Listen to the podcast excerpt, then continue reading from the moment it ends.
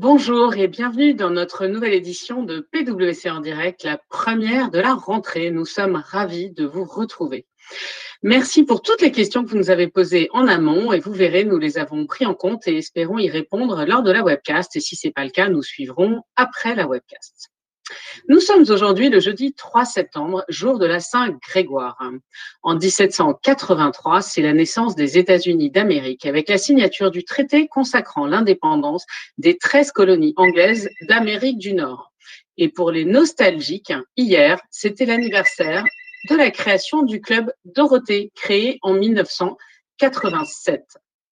Dans l'actualité, aujourd'hui. Investir pour préparer la France de demain et redresser l'économie du pays. Tel est l'objectif du plan de relance devant être adopté par le Conseil des ministres aujourd'hui. Le détail des quelques 70 mesures financées à hauteur de 100 milliards d'euros d'ici 2022 sera présenté dans la foulée par le gouvernement. Renflouer les caisses de l'État, un sujet pour la rentrée. La vente des bandes de fréquence 5G aurait lieu le 29 septembre et les enchères devraient rapporter à minima 2 milliards d'euros à l'État. Cocorico, la France bondit au classement des pays les plus innovants et se classe 12e de l'index mondial de l'innovation. Nous gagnons 4 places depuis l'an dernier et sommes repassés devant la Chine. Le ciel est à nous. Les pilotes de ligne ont l'habitude de partager le ciel avec des oiseaux. Mais cette fois, c'est un homme en jetpack qui a été aperçu par un pilote de la compagnie American Airlines à moins de 300 mètres de son cockpit en train de voler à plus de 1000 mètres d'altitude.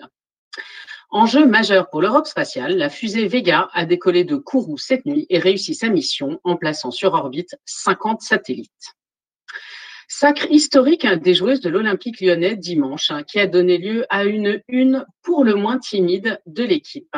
Sur ce thème égalité hommes-femmes dans le sport et dans le football, pourquoi ne pas prendre exemple sur le Brésil qui, comme l'Australie, a décidé d'imposer l'égalité salariale entre ses équipes de football féminines et masculines Reprise du tennis avec l'US Open. Cette nuit, Novak Djokovic, grand favori, a quand même lâché un set. Naomi Osaka s'est qualifiée sans difficulté et Cocorico, à nouveau, Caroline Garcia s'est offert la tête de série numéro 1. Coopération européenne, aboutissement d'un projet de long cours entre la France et l'Espagne pour réintroduire le bouquetin des Pyrénées.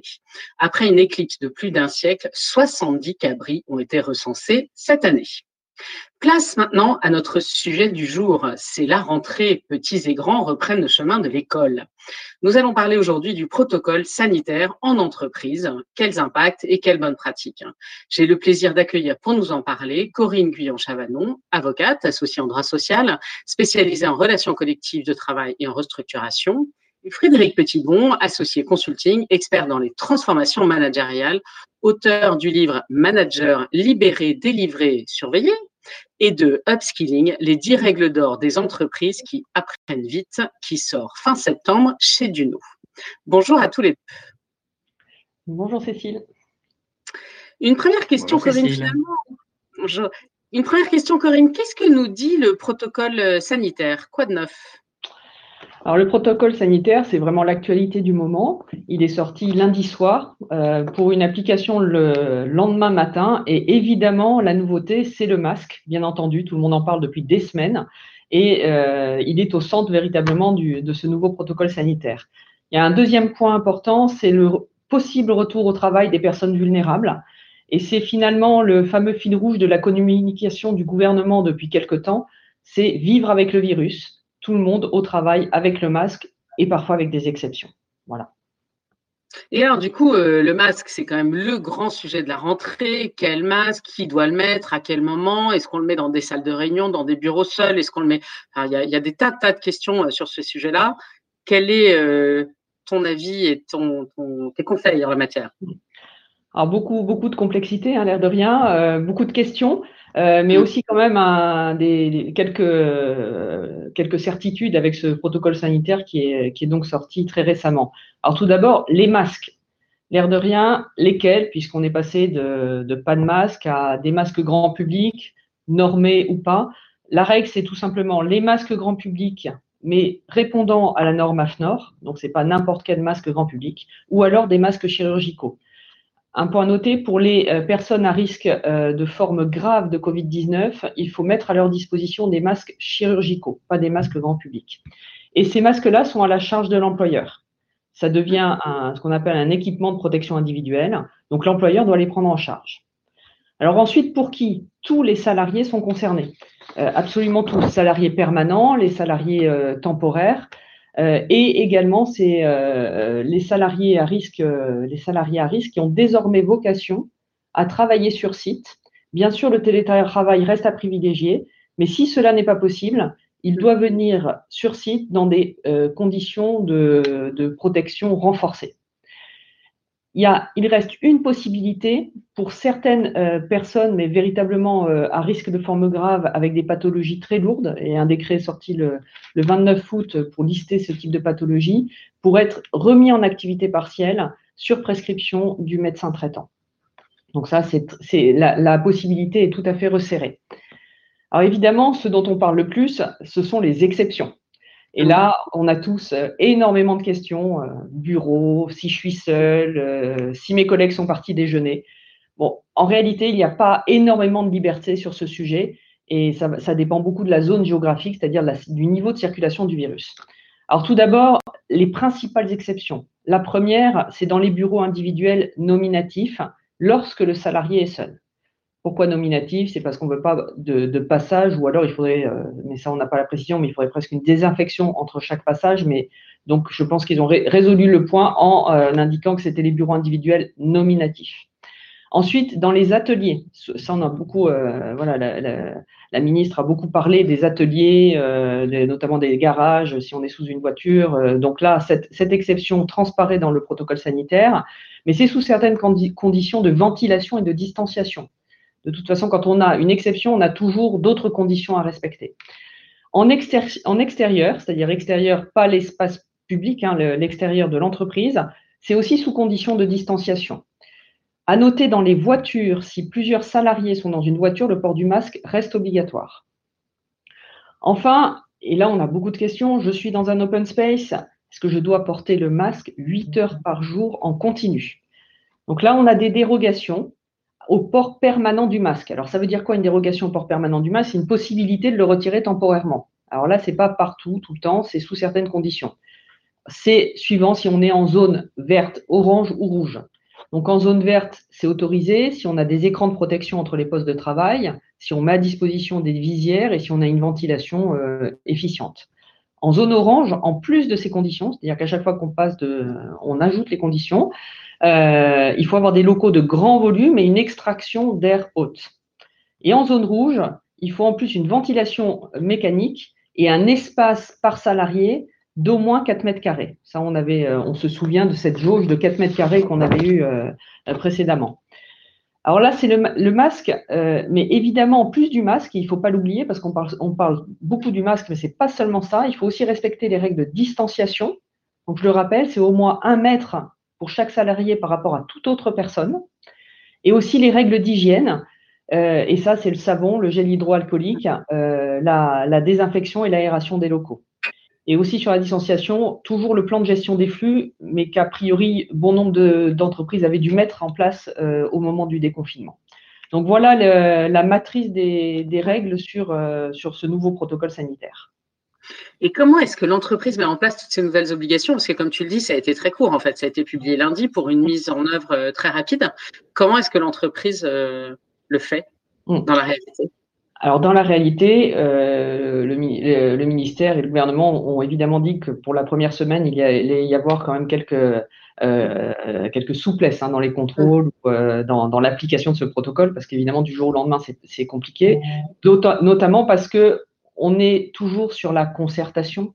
Euh, donc, il y a une consultation préalable du CSE, des partenaires sociaux, euh, comme ça a pu être fait tout au long euh, de, cette période de, crise sanitaire. Donc, à nouveau, il faut aller présenter la façon dont on va mettre en œuvre ce protocole sanitaire au, au, CSE. Il faut, le cas échéant, intégrer ces règles au règlement intérieur. Alors là, la procédure est plus lourde et plus longue, donc on va, euh, voilà, on va recommander déjà de faire une consultation préalable du CSE et, ensuite effectivement de, poursuivre cette, euh, cette procédure relative au règlement intérieur. Et ensuite, il faut une information des salariés. On va le voir, ça c'est un point clé, euh, dire dans la, dans la prise en compte de la responsabilité euh, de, la responsabilité de l'employeur. Alors l'information des salariés, le protocole sanitaire parle de notes de service. De toute façon, cette information, il faut qu'elle soit faite en continu, euh, en permanence, pour rappeler les règles. Donc il faut trouver le meilleur moyen, le meilleur moyen de le faire, mais en tout cas, il faut le faire clairement. Ensuite, il faut désigner un référent Covid dans les, entreprises. Il a pu l'être déjà, auparavant. Euh, et ne pas oublier le médecin du travail qui est un pilier quand même de l'accompagnement, de la prévention, du conseil. Euh, c'est une écoute aussi pour le cas les salariés qui sont soit cas contact, soit, euh, soit contaminés. Voilà. Je, vois beaucoup de questions en live.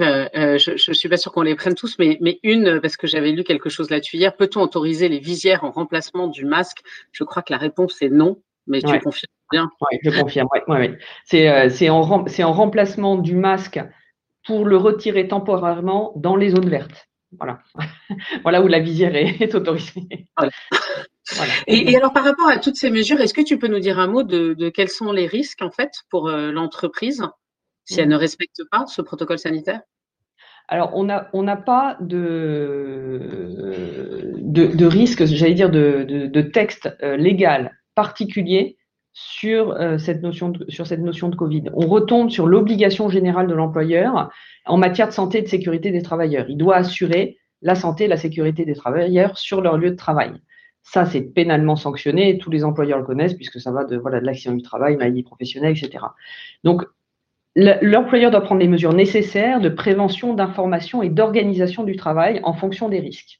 Et donc, il doit aussi veiller à l'adaptation de ces mesures. Ça, ça a toujours existé. Et ça, ça pique avec encore plus de, prégnance avec le, le Covid-19. Alors, précisément en pratique, qu'est-ce qu'on doit faire euh, face à, cette, euh, menace hein, du, du Covid-19 Tout d'abord, il faut procéder à l'évaluation des risques encourus. C'est parfois oublié. Euh, les entreprises ont un document unique d'évaluation des risques. Celui-ci doit être mis à jour et régulièrement adapté en fonction de l'évolution de, l'épidémie il faut déterminer en fonction de l'évaluation les mesures qui sont les plus pertinentes en associant évidemment les représentants du personnel et le médecin du travail et en se, en se basant sur euh, le protocole sanitaire. Alors je sais qu'on se pose beaucoup de questions sur la valeur juridique du protocole sanitaire. C'est une véritable question, mais juridiquement, l'employeur ayant cette obligation générale euh, d'assurer la protection et la santé de, euh, ses salariés, il est euh, évident que les juges et les magistrats vont se fonder euh, sur le protocole sanitaire pour savoir dans quelle mesure l'employeur a effectivement, euh, respecté son obligation. D'ailleurs, il y, a une question là qui, dit finalement si on considère que les mesures qu'on met en place sont suffisantes avec les partenaires sociaux, est-ce qu'on peut déroger aux mesures du protocole national? J'imagine que là aussi, ce n'est pas pensable. Non, je pense que, le, le réellement, c'est c'est pas recommandé. Et euh, on peut effectivement, avec les partenaires sociaux, réfléchir euh, à comment on met en place les dérogations que le protocole permet. Mais je pense que c'est pas, euh, non, c'est pas recommandé d'aller vraiment sur une, une, exception. Par exemple, porter exception au masque, ça, c'est absolument pas recommandé. Et, et côté télétravail, est-ce que là, il y a du nouveau? La notion de recommander mais non obligatoire? Comment mm. ça fonctionne, ça? Voilà, bah, exactement, Cécile, c'est recommandé, mais pas obligatoire. voilà, ça le protocole euh, textuellement parle de pratiques recommandées, euh, mais les, les, il est indiqué que les autorités sanitaires peuvent convenir avec les partenaires sociaux d'encourager les employeurs à recourir plus fortement au télétravail. C'est une très très belle phrase, mais qui veut dire qu'évidemment, si on s'en va vers euh, quelque chose de plus, euh, euh, de plus important au niveau de la circulation du virus, on comprend bien que le télétravail va, va, va augmenter, notamment pour libérer les transports. En un mot, il est nécessaire, à mon avis, absolument que les entreprises se saisissent du sujet du télétravail avec les partenaires sociaux, avec les salariés, dans toutes, ces, dans toutes ces dimensions, pas seulement légales, parce que le télétravail, c'est un vaste sujet de management, ça a bousculé complètement notre façon de travailler. Et donc, il faut le faire dès à présent pour organiser le travail, le télétravail, non pas le subir. Voilà. D'accord. Et alors, du coup, euh, ça, va me permettre peut-être de discuter avec euh, Frédéric de ces sujets. Et c'est vrai que le télétravail remet en cause énormément de choses dans, le mode de fonctionnement des entreprises, dans le management. Et, quelque part, euh, j'ai envie de te demander comment est-ce qu'on fait pour faire rentrer nos équipes au bureau? Et est-ce que finalement c'est souhaitable? Oui, donc il y a effectivement un, mouvement fort pour faire entrer au, bureau qui est encore plus vrai en France qu'ailleurs. Les Anglais, par exemple, sont bien plus en télétravail que, que nous. Et donc, il y, a, y a une pression, il y a une volonté des entreprises de faire revenir des équipes au, au bureau. Les retours depuis deux, trois jours sont mauvais sur le sujet. L'expérience employée est souvent médiocre, voire catastrophique, avec euh, différentes entreprises euh, qui, qui, témoignent, des collègues masqués, on n'aime pas le, contact, les réunions sont pas plaisantes, les transports sont, difficiles. Donc, on a un retour euh, de différentes entreprises qui montrent que clairement, on rentre souvent au bureau avec des pieds de plomb, alors même qu'on avait envie de revoir les collègues après ces périodes difficiles. Et ce qu'on voit aussi depuis deux, trois jours apparaître, d'ailleurs, c'est des stratégies de contournement. C'est-à-dire, je fais mes réunions en dehors du bureau, au café, pour pouvoir les faire sans masque. Et c'est-à-dire, je pousse au télétravail à avoir un développement de télétravail qui est recommandé, pas obligatoire, mais la journée qui m'était proposée par l'entreprise ne me suffit plus. Je veux avoir deux jours, voire trois jours par, par semaine pour avoir le plaisir de respirer sans masque. Mais alors pourquoi les entreprises veulent-elles euh, faire revenir absolument leurs collaborateurs? Parce qu'on sent quand même très fortement dans les entreprises cette envie de faire revenir les collaborateurs dans leurs locaux. Pourquoi? C'est donc plus fort en France que dans d'autres pays et en France, c'est aussi différent selon les, secteurs. Par exemple, le, monde financier, le monde euh, des finances et assurances pousse plus à revenir au bureau. En fait, il y a quand même de très très bonnes raisons. C'est pas uniquement une culture euh, du, contrôle qui est en face. Les très bonnes raisons sont, sont multiples. D'abord, il y a une attente d'une partie des, des équipes avec des conditions de vie personnelles, familiales compliquées donc, une partie des équipes veut vraiment revenir et ne veut pas subir un télétravail euh, constant sur le, sur le sujet. Donc, c'est une raison.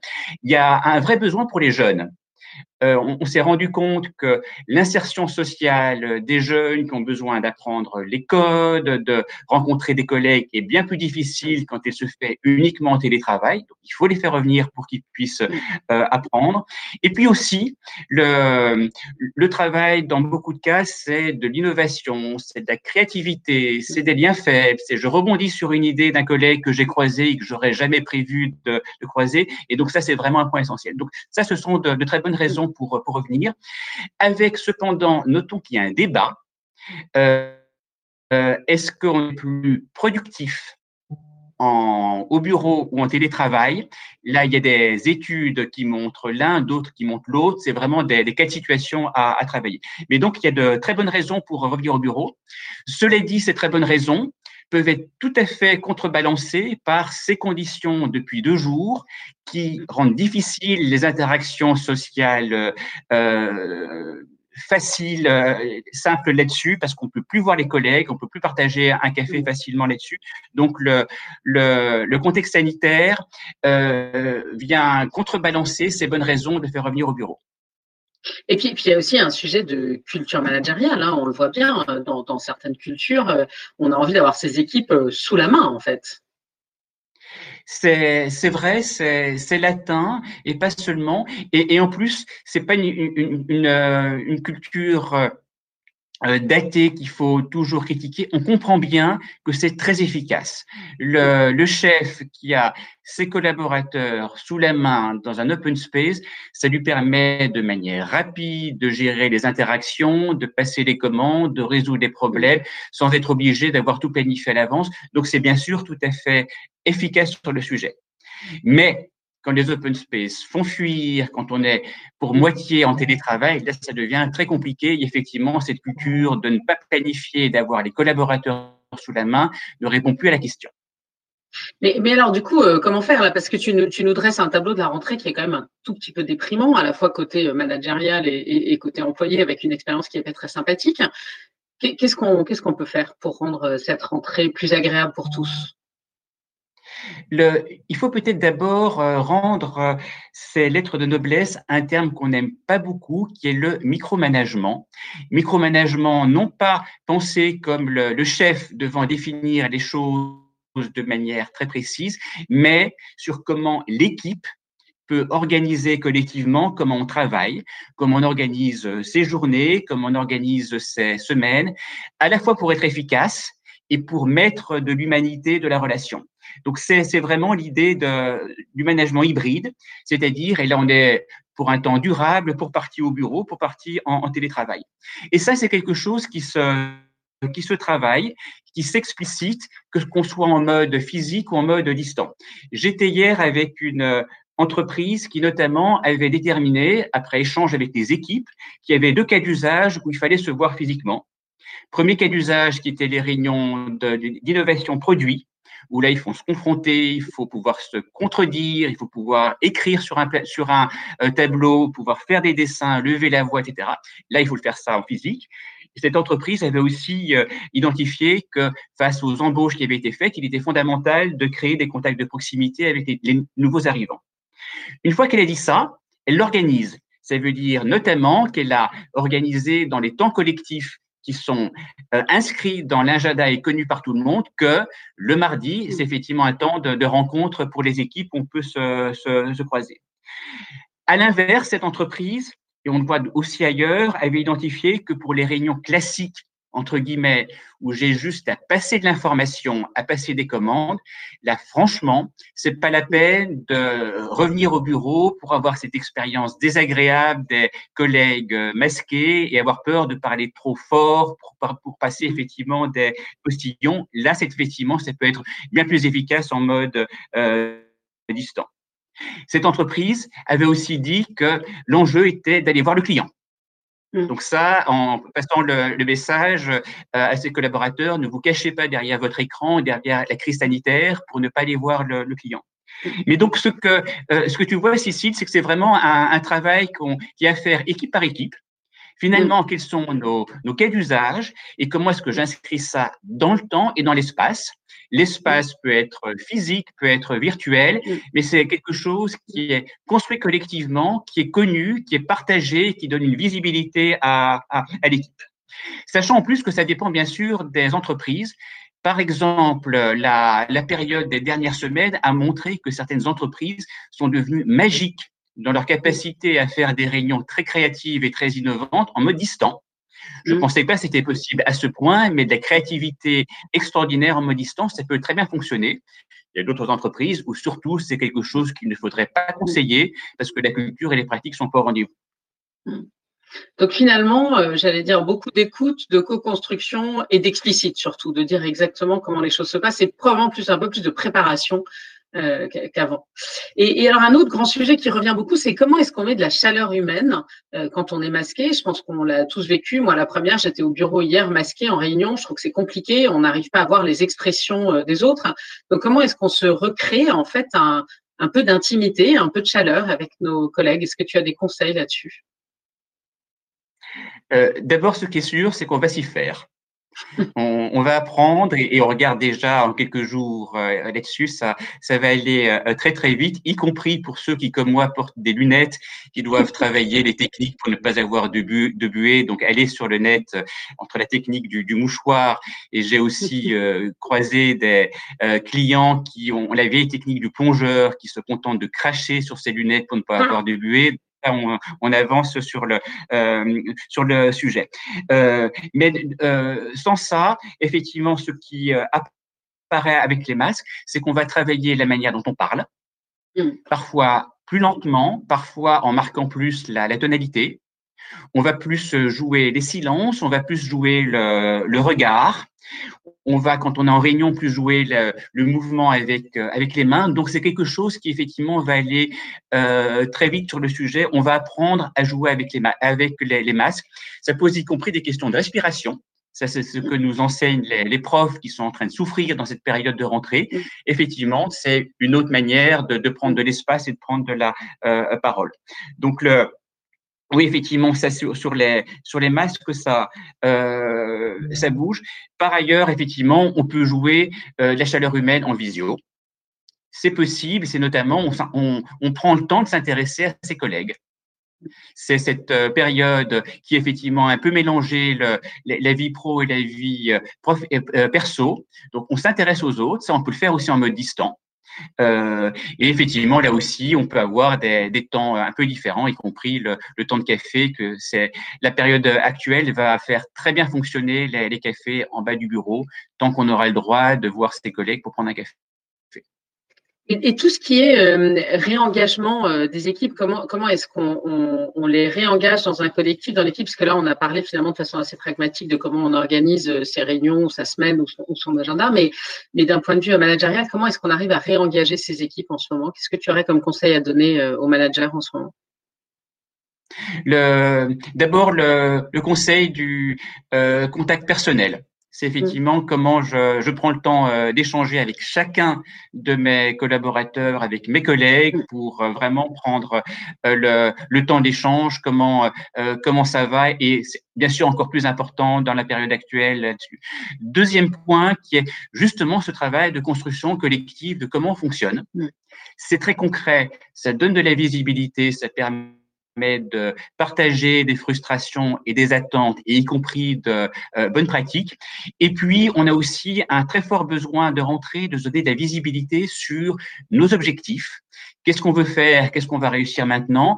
Avec ce, euh, ce point en, extraordinairement fort qui est qu'on est une visibilité très faible et on l'aura encore pour les prochaines semaines, d'où l'impératif besoin de se dire nos objectifs à court terme, qu'est-ce qu'on va essayer d'atteindre et ça c'est vraiment un point qui est très important pour être engagé. Bien entendu, un mot-clé aussi vis-à-vis de chacun qui est l'explicite. Comment est-ce qu'on fonctionne, ce que j'attends de toi et ce que tu attends de, de moi là-dessus? Donc l'explicite est fondamental dans ces moments d'incertitude. Merci beaucoup. Euh, on, arrive vers la fin de cette webcast et, j'aimerais bien entendre chacun d'entre vous avec un conseil finalement euh, pour nos auditeurs pour euh, réussir cette rentrée. Frédéric, peut-être, est-ce que tu as un conseil à partager avec nos auditeurs?